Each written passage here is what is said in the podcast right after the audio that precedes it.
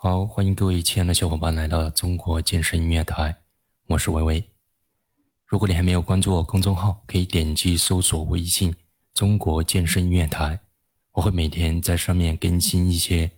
有关健身的干货。呃，如果你对于瘦身塑形这个话题非常感兴趣的话，可以关注一下。当然的话，上面的话我也上传了一些好听的健身音乐。今天的话，我就想和大家来聊一下我们肌肉的一个构造，啊，这是非常非常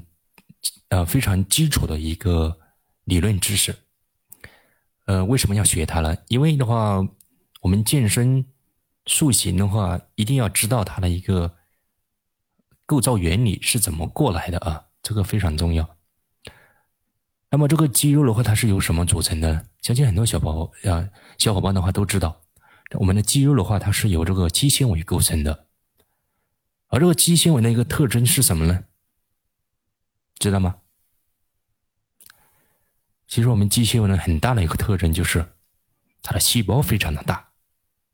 其中有的单个的肌细胞的这个粗细可以从四十微米到一百微米不等。啊，这个的话，在细胞当中的话，算是非常大的了。啊，虽然的话，你可能的话，肉眼的话，呃，看上去很小，其实它在细胞当中是算是很大的。而它的长度的话，甚至可以达到十厘米以上，这几乎等同于这个头发的大小了。那么，嗯，这个肌纤维为什么会这么大呢？可能就有小伙伴问到啊，啊，这是因为的话，它是由被称为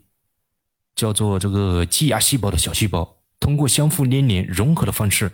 形成了一个细长纤维状的细胞，而由这些数量众多的小细胞集合而成的肌纤维，其实就像我们在大城市当中，呃，看到的那种几百户入住的楼房，它维维护和运营起来其实都是很费力的，因为这个细胞比较大嘛。所以说，对于这个细胞的营养供给、粗细和大小的调节、能量的供给等等啊，啊等等这样一些活动，其实由一个细胞核几乎是没办法完成。所以在这个细胞当中的话，会有许多的细胞核，并且通过他们的一个分工合作来维持啊这样一个大细胞的功能，这就造成了。即使在一个肌纤维当中，也会出现这个细胞末端和中部的状况不大一样的这样一这样一种状况。啊，刚刚我举了一个例子啊，就就是我们平时在大城市当中入住的这种大楼房啊，一样啊，这个楼房就比作成是一个大的一个肌细胞。这个细胞当中的话，又入住了很多的这样一些人，呃，这些叫人就叫做细胞核。我们要维持这个细胞的一个呃一个正常的运营，就需要很多的这样一个细胞核分工协作来维持这个大细胞的一个功能啊。大家可以这样子理解。所以说，所以说的话，这个事情的话，要运营起来还是还是真对于细胞来说还是非常辛苦的。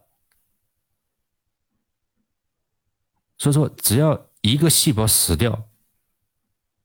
对整个细胞的营养供给其实损失还是蛮大的。一般细胞的这个机制是怎样子呢？一般的话就是这个细胞死了就死掉了，就死掉了，然后有新的细胞来替换它。但是肌细胞的肌细胞的这个机制的话，它是跟普通的细胞是不一样的。就是如果它损坏了肌细胞当中很小的一部分。它是不会放弃的，它会立即启动对受伤部分进行修补的这样一个工作。因为的话，这个这么大一个细胞，你说如果不维修的话，直接把它扔掉，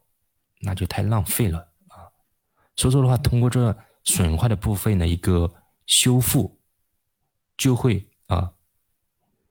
一方面的话，就是节约了节约了这个资源，